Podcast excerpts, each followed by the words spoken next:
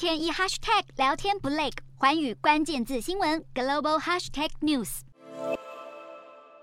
洁白的贩卖机售出一道又一道令人垂涎的美食，不说您可能不知道，这些通通都是鲸鱼肉做的。无论您想吃鲸鱼生鱼片、鲸鱼肉排，还是鲸鱼培根，这台贩卖机通通都有卖，价格约一千到三千日元，相当于两百三十六到七百零九元台币。业者已在东京开了两家门市，下个月要进军大阪，期望未来五年能在日本全国开设一百家的鲸鱼肉贩卖店。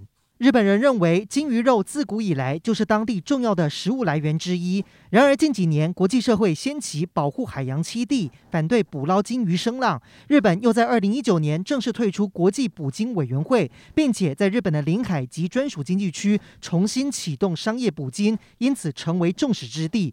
如今业者又大力推广鲸鱼肉，引来动保组织挞伐。其实从数据上来看，日本人对于鲸鱼肉是越来越没有兴趣。以二零二一年来算，日本当年度的金鱼肉消费总量只有一千公吨，相较之下，鸡肉为两百六十万公吨，牛肉则是一百二十七万公吨。